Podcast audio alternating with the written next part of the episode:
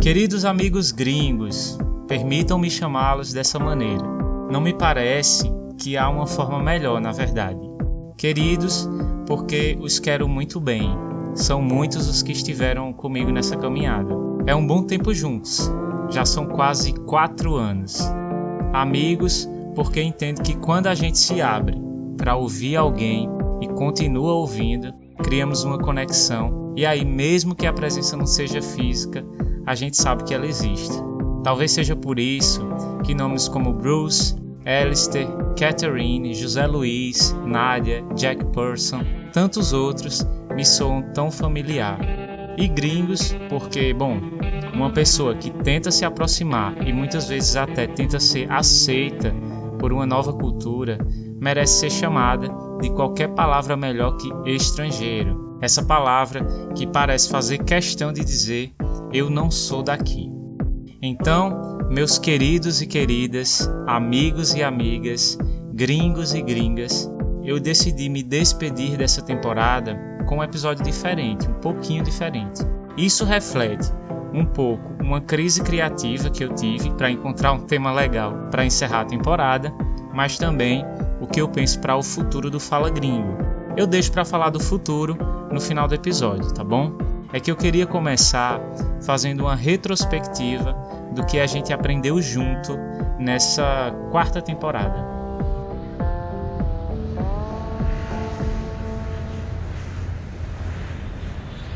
Eu viajei para o sul do Brasil e vocês foram comigo. Conhecemos a cidade de Curitiba e o sotaque paranaense, além da influência ucraniana na região. Quem lembra? E por falar em influência estrangeira na nossa cultura, também vimos como ocorreu a imigração italiana para o Brasil e como isso moldou, quer dizer, como isso influenciou a nossa culinária e a forma de falar português, especialmente em São Paulo. Quando viajei para as margens do Rio São Francisco, entre os estados de Alagoas e Sergipe, vocês também me acompanharam. Ouvimos algumas histórias e tivemos uma perspectiva de como é viver no sertão brasileiro. Sertão que lembra cultura sertaneja, que lembra rodeios e vaquejadas, são esportes com animais ainda muito comuns no Brasil, que abordamos no episódio 13. A gente viajou até para a Jamaica, mas sem sair do país fomos para a Jamaica brasileira, em São Luís do Maranhão, para conhecer um pouco desse movimento de reggae que acontece por lá. Refletimos sobre tantas brasilidades, do Guaraná à capoeira, e quando as coisas precisavam de um pouquinho mais de seriedade, fomos entender o que é que estava acontecendo no cenário político nacional. Eleições, inflação, garimpo em território indígena, fome e aquela desigualdade social que é um tema recorrente por aqui. É como vocês dizem, o Fala Gringo não foge de assunto difícil. Como vocês adoram uma história, voltamos ao Brasil colônia para aprender sobre o ciclo do açúcar e uma tentativa de colonização holandesa no nordeste do Brasil. Isso foi no primeiro episódio. Ah, também teve aquele episódio do ciclo do ouro. Vimos como se desenvolveu o modernismo no Brasil, nas artes plásticas, na poesia e também na arquitetura. E nessa busca incessante por entender o povo brasileiro, a gente se perguntou: vem cá, por que brasileiro não se considera latino-americano? E por que brasileiro não sabe dizer não? E como é envelhecer nesse país? O Fala Gringo nunca se propôs a trazer todas as respostas, por mais que às vezes o próprio título seja uma pergunta. Muito pelo contrário. É, o que eu quero aqui é somente apontar alguns caminhos e ajudar a despertar a curiosidade de vocês para ampliarem esse olhar sobre esse país tão complexo. E com isso, a gente construiu conexões que vão muito além de um assunto ou outro. Conexões entre culturas, entre ouvintes, entre professores e alunos que discutem o podcast nas salas de aulas dos centros de línguas das universidades. Isso me dá tanto orgulho e conexões entre mim e vocês. Cada final de temporada, gente, tem esse gostinho saboroso de dever cumprido. Especialmente essa, porque eu vou confessar aqui para vocês que foi a temporada mais difícil de terminar. O podcast, como eu já disse algumas vezes, foi criado num momento em que eu estava perdido, mais perdido que o normal. E foi como uma válvula de escape, sabe? Quer dizer, uma saída uma forma de não direcionar a minha atenção para uma ansiedade que estava me sufocando em São Paulo. Me acompanhou numa mudança, numa pandemia, numa volta ao normal e em várias viagens reais e imaginárias. É o podcast da minha vida. Não apenas porque é o único que eu criei, mas porque eu penso que é justamente a minha trajetória, a minha vivência, o meu background, como gostam de falar os publicitários, é isso que me direcionou a trazer assuntos específicos, esses assuntos que vocês descobrem aqui. Essa é a lente com o que eu olho o mundo. Então eu decidi, por fim, nesse episódio de despedida, contar um pouquinho da minha trajetória, a trajetória de mais um brasileiro, mais um Silva, porque eu sei que vocês gostam dessa personalidade, de conhecer as pessoas que produzem conteúdo para vocês melhor. E aí eu vou compartilhar detalhes que nunca puderam ser compartilhados dentro de um contexto de episódio, mas que agora farão mais sentido para vocês entenderem por que determinados assuntos são importantes para mim.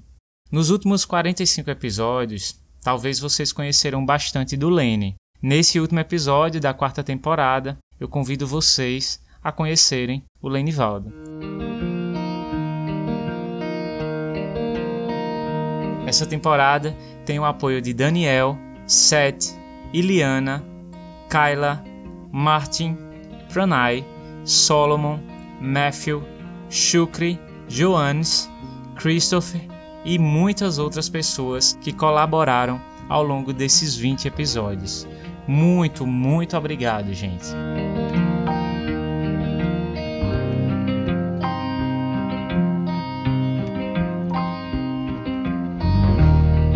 Para a ocasião do primeiro filho, José e Antônia, meus pais, poderiam ter me chamado Carlos, Diego, Felipe, André, qualquer outro nome popular no início dos anos 90, como fizeram com meu irmão, a quem chamaram de Fernando.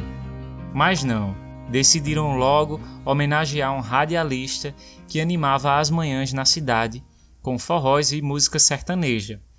Muito tempo depois que eu criei o podcast, foi que caiu a ficha, quer dizer que eu percebi que eu fazia conceitualmente o mesmo trabalho de um radialista. Não é uma coincidência engraçada?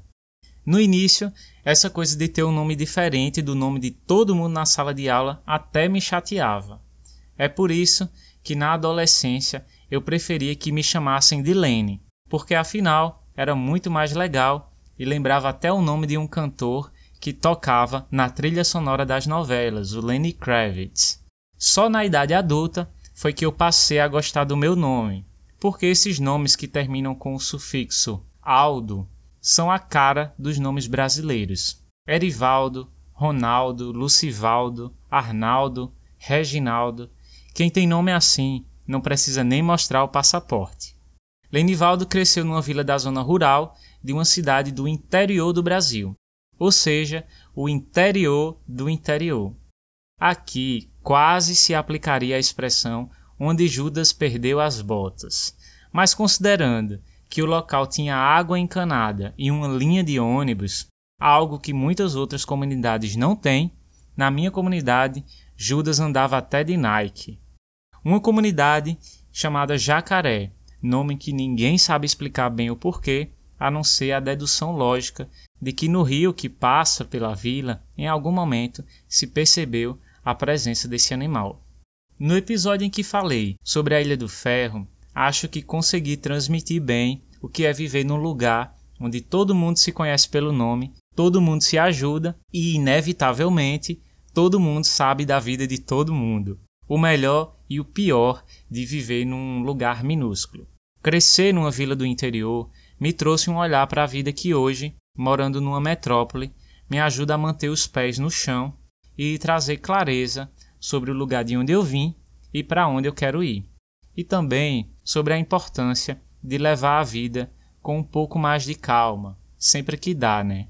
O jacaré repetia a fórmula de qualquer vila isolada nos rincões do país. Uma igreja católica no centro da vila, uma escola para os primeiros anos de aprendizagem, uma venda ou bodega, onde se encontrava de pão a cachaça, uma associação de moradores e, naquela época, um posto telefônico, onde os moradores marcavam horário para se comunicar com parentes que moravam distante, a maioria dos casos, parentes que migraram para tentar uma vida melhor em São Paulo, como fizeram e ainda fazem milhares de pessoas ao longo dos anos. A Escola Municipal Maria Alice foi onde eu aprendi as primeiras palavras com a ajuda de uma professora dedicada, de cabelos encaracolados, um perfume forte, a professora Maria José. Ela sonhava com a aposentadoria que estava próxima e não parava de falar nisso. Hoje é muito fácil de entender o porquê. Maria José era uma daquelas professoras que carregava a educação nas costas. Dava aula para os alunos do primeiro e segundo ano pela manhã e o terceiro e quarto ano à tarde, ensinando português, matemática, história, estudos sociais e arte, ensinando tudo para todos e sozinha. Maria José tomou gosto por mim logo nas primeiras semanas de aula. Naquele tempo, a idade mínima para se matricular na rede pública de ensino era sete anos, mas a minha mãe dizia que eu já chorava pedindo para ir para a escola desde que eu tinha cinco. Era ir para a escola e ter uma bicicleta eram os meus maiores sonhos. E eu sonhei com esse momento da matrícula da escola tanto quanto a Maria José sonhava com a aposentadoria. Por isso que eu era tão dedicado e fazia do meu horário da tarde uma extensão da escola, dedicando-me a entender os meus deveres de casa e o que significavam aquelas palavras escritas na minha cartilha. Hoje é até difícil né, imaginar uma criança de 7 anos que ainda não sabe ler, mas em 1997, aqui no Brasil, isso era bem normal. Ainda mais quando você era filho de pais analfabetos, como era o meu caso.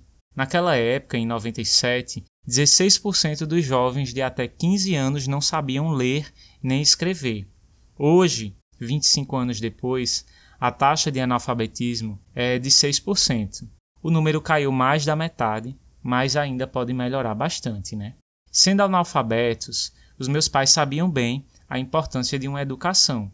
Mas a verdade é que eles nunca colocaram nenhum tipo de pressão para frequentar a escola ou para tirar boas notas, nem em mim, nem no meu irmão. E eles não eram um caso à parte. Os pais dos meus colegas, todos eram mais ou menos assim. A professora dizia que eu era um ótimo aluno e para minha mãe bastava, estava ótimo. Anos mais tarde, ficava angustiada quando me via estressado por não conseguir resolver equações e falando numa tal de faculdade, coisa que ela sabia que ninguém da família tinha feito e imaginava que seria difícil para mim quebrar esse ciclo. Com a leitura, me vieram novas responsabilidades. Cabia a mim ajudar o meu pai a organizar as viagens que ele fazia para destinos religiosos, anotando o nome dos passageiros, distribuindo as passagens porta a porta e conferindo os documentos com os detalhes das viagens. O Brasil, como país majoritariamente católico, conta com diversos destinos religiosos, onde os fiéis se reúnem para agradecer por milagres, pagar promessas, mais ou menos como fazem as pessoas em Santiago da Compostela, só para trazer uma referência mais popular para todo mundo. Meu pai é tradicionalmente uma dessas pessoas, um religioso de carteirinha. Viaja desde jovem para uma cidade chamada Juazeiro do Norte, no sertão do Cariri, estado do Ceará. Hoje, as pessoas viajam para lá em ônibus confortáveis, com ar-condicionado, banheiro, mas quando eu era criança, as viagens eram feitas em caminhões pau de arara, basicamente um tipo de caminhão com uma grande carroceria, onde eram improvisados bancos de madeira e uma cobertura de lona, e sem conforto algum, os fiéis viajavam de 10 a 12 horas sem nenhum tipo de encosto para descansar as costas, rezando e entoando cânticos religiosos.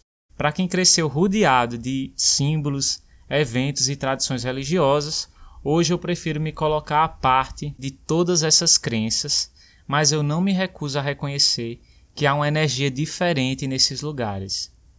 Em Juazeiro, nos dias de Romaria, pode-se ver centenas de pessoas subindo escadarias de joelhos ou se espremendo para tirar uma foto sob os pés da estátua gigante do Padre Cícero, assim como fazem os turistas que visitam o Cristo Redentor no Rio de Janeiro.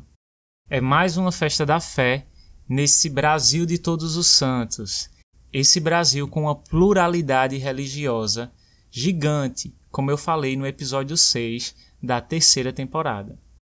Aos 11 anos de idade, passei para a quinta série, e aí já não podia estudar na vila em que cresci, que só oferecia ensino até o quarto ano. Então, eu tinha que me deslocar para a cidade, em ônibus lotados de alunos que, em vez de preocupados, se divertiam com o balançar do automóvel ao passar por estradas esburacadas, e até mesmo quando ele perdia a força para subir uma ladeira. Na juventude, tudo é motivo para algazarra e, obviamente, eu estava ali no meio. Foi aos 11 anos que eu tive o meu primeiro contato com uma língua estrangeira, mais especificamente o inglês. A professora, que anos depois descobri que era na verdade especialista em biologia, não era nem fluente no idioma, mas tinha aceitado a missão de dar aula para os alunos recém-chegados, ensinando as cores, os números e o tempo presente do verbo to be e to do. Sempre os professores dando um jeito de fazerem o que tiver ao seu alcance pelos alunos, né? E assim eu passei os próximos sete anos estudando basicamente as mesmas coisas, sem nenhuma estrutura de progressão da língua, sem nenhuma metodologia definida. Mas a possibilidade de falar um outro idioma e entender as músicas que tocavam como trilha sonora das novelas, inclusive a do Lenny Kravitz, isso me encantava e fez eu não perder o interesse pelo idioma. Até que muito tempo mais tarde, com o avanço da internet, eu encontrei materiais, aplicativos como o Duolingo, que me ajudou bastante, e canais no YouTube, que me auxiliaram mais do que qualquer sala de aula. A realidade das escolas públicas no Brasil é muito dura, gente.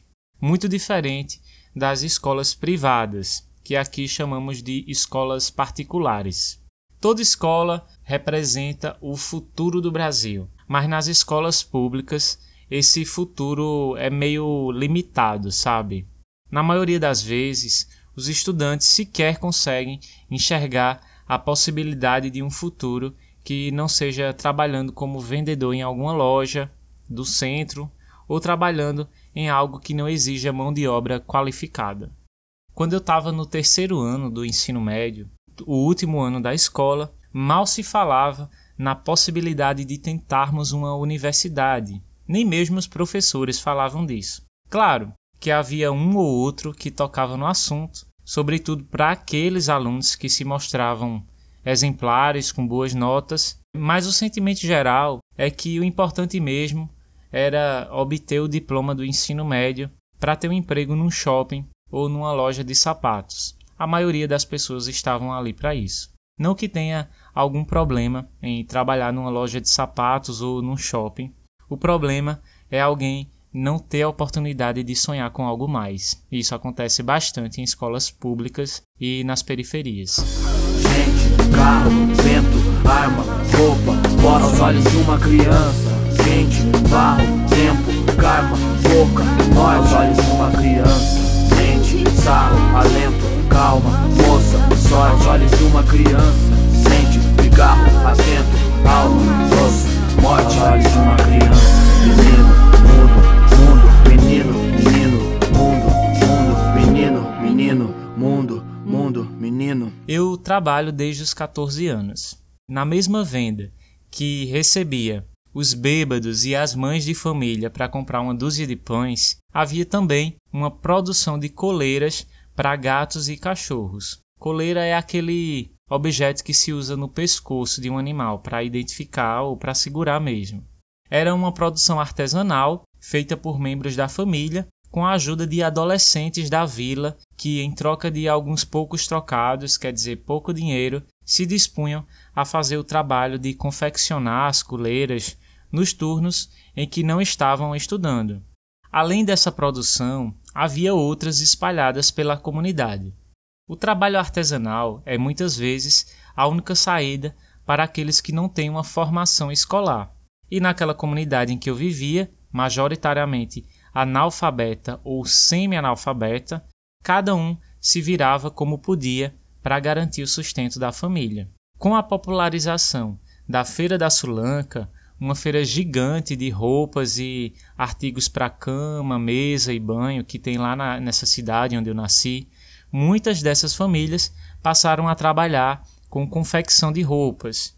E eu estava ali no meio também, sabe? Aos 15 anos, eu já sabia costurar em uma máquina de costura profissional. Trabalhava na produção de uma outra empresa familiar que produzia roupas infantis, sobretudo vestidos para meninas. E foi em contato com essa família, formada por quatro mulheres, que se abriram para mim outras oportunidades, outras perspectivas de futuro. A filha mais nova da família era apenas dois anos mais velha que eu e estava passando por esse momento de se preparar para os testes das universidades. Estudava numa escola privada, onde os estudantes se dão o direito de sonhar, né? E todos os seus colegas enfrentavam o mesmo problema: qual curso se inscrever? Conviver naquele meio social, escutar algumas histórias e até mesmo ser encorajado pela minha colega, me trouxe essa perspectiva de que eu poderia ao menos tentar. Foi por isso que eu passei os três anos seguintes me dedicando ainda mais a esses estudos, com foco nas provas para a universidade, o vestibular. Lá em casa era uma coisa louca. Meu pai nem entendia o que eu estava fazendo direito e muitas vezes até me obrigou a apagar as luzes da casa para economizar na conta de energia elétrica, me deixando frustrado por não ter tido a oportunidade de responder todos os exercícios preparatórios para o teste. Eu nunca vou entender um pai que é capaz de impedir um filho de estudar. Aos 17 anos, eu sonhava em trabalhar na área de saúde. Eu queria ser médico. Mas eu sabia que não ia ser uma tarefa fácil para mim, porque raramente eu tinha aulas de física e química, duas disciplinas que são essenciais para o curso, e que também eu não conseguia entender apenas consultando os livros da biblioteca, que além de poucos eram desatualizados. Mas eu segui, me inscrevi para os testes de medicina em uma universidade pública e para jornalismo em uma universidade privada, mesmo sabendo que se fosse aprovado eu não teria condições de pagar o curso. Era só para me testar mesmo. Ah, aqui um detalhe importante.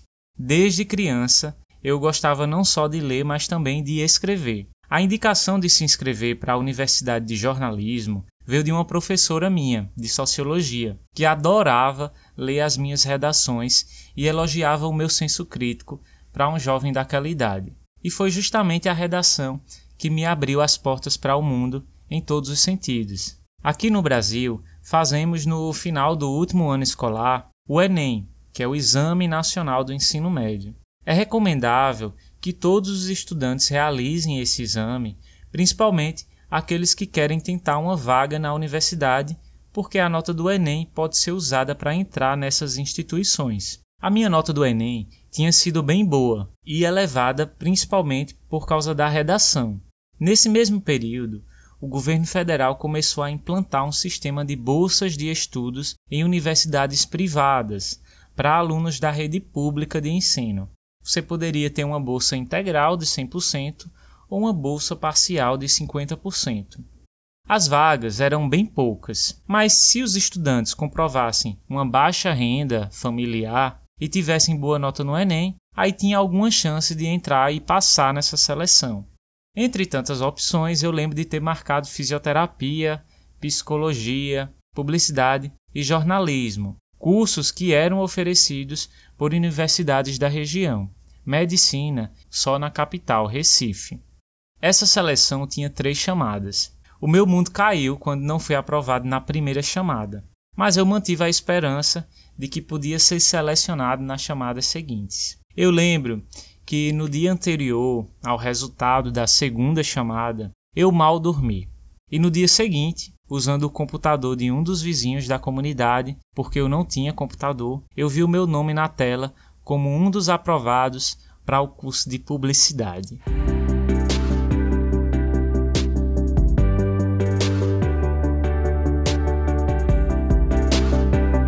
Aquele curso não era nem de longe o curso que eu sonhava em fazer, mas a possibilidade de ser a primeira pessoa da minha família e até da minha comunidade a entrar numa universidade era uma possibilidade que estava se concretizando e eu não conseguia conter a minha emoção. Aos 31 anos eu já vivi muita coisa boa, mas quando eu penso no momento mais feliz da minha vida, não é nenhuma cena de viagem, uma festa, um show da minha banda preferida. É a tela daquele computador mostrando o meu nome que vem à mente. E é aí que entra a redação, mais uma vez. Na faculdade de publicidade, a gente estuda de tudo um pouco, né? Mídia, design, fotografia, negócios, comportamento e redação, que foi a área que eu fui naturalmente me especializando. Desde os tempos da escola, eu mantinha um blog, onde publicava algumas crônicas e também meus pensamentos, inclusive aqueles textos que a professora de sociologia elogiava. E isso serviu como um portfólio para que eu conseguisse um estágio numa agência de publicidade, logo no segundo ano da faculdade. Trabalhava o dia inteiro e estudava à noite. Eu não acredito em destino, sabe? Eu acredito muito no poder de estar atento às oportunidades. Naquele momento, fazer publicidade era a única oportunidade concreta que estava na minha frente. Era pegar ou largar. E eu não tinha tempo a perder. Eu me orgulho bastante de ter tomado essa decisão, porque a minha vida mudou consideravelmente depois disso e por causa disso. A verdade é que eu gosto tanto de comunicação que, mesmo quando eu estava em crise, querendo largar a publicidade para me dedicar ao ensino de idiomas, fascinado porque agora eu falava inglês, francês e até um pouco de espanhol, enfim, o que eu acabei criando foi o Fala Gringo, como disse minha namorada uma vez, mais um produto de comunicação.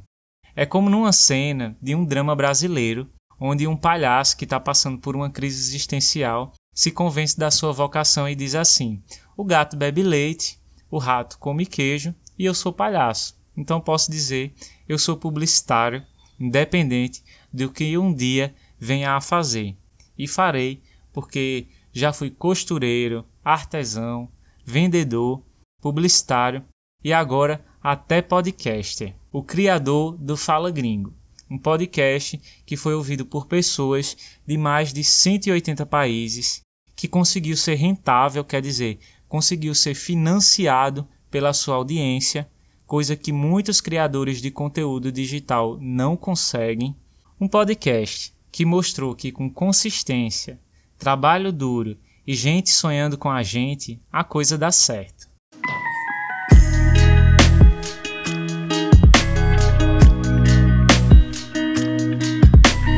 Três anos não são três dias. Nesse tempo, muita coisa muda de lugar, né? Muita coisa pode acontecer, especialmente para quem gosta de mudança, que é o meu caso. Tem sido cada vez mais difícil conciliar trabalho, estudos, minha vida social e a produção desse podcast. A vida equilibrada, gente, é uma grande mentira, né? E eu tô sentindo na pele o peso de tentar fazer tanta coisa ao mesmo tempo tem sido assim nos últimos três anos e meio, e apesar de muito cansativo, também foi muito satisfatório. Eu aprendi tanto, eu aprendo tanto de, graças a esse projeto, mas agora eu sinto que é o momento de tirar férias, de pegar um bilhete só de ida. Seja na gramática ou na vida, a gente tem que saber colocar um ponto final nas coisas, né? E esse é o momento de colocar um ponto final na história do Fala Gringo pelo menos por hora, e pelo menos nesse formato que o programa sempre teve. Eu tenho algumas ideias na cabeça. Eu vou aproveitar esse tempo de férias por tempo indeterminado para amadurecê-las. Vou parar para estudar novas formas de narrativas e em busca de maneiras diferentes de realizar esse projeto. Pode ser que eu volte daqui a alguns meses, pode ser que eu não volte. Como tudo na vida é um grande depende, não tenho coragem nem de dizer adeus, então eu vou terminar como eu sempre terminei. Eu sou o Lene e esse foi o último episódio da quarta temporada do Fala Gringo, o seu podcast de português, cultura e sociedade brasileira. Até o próximo.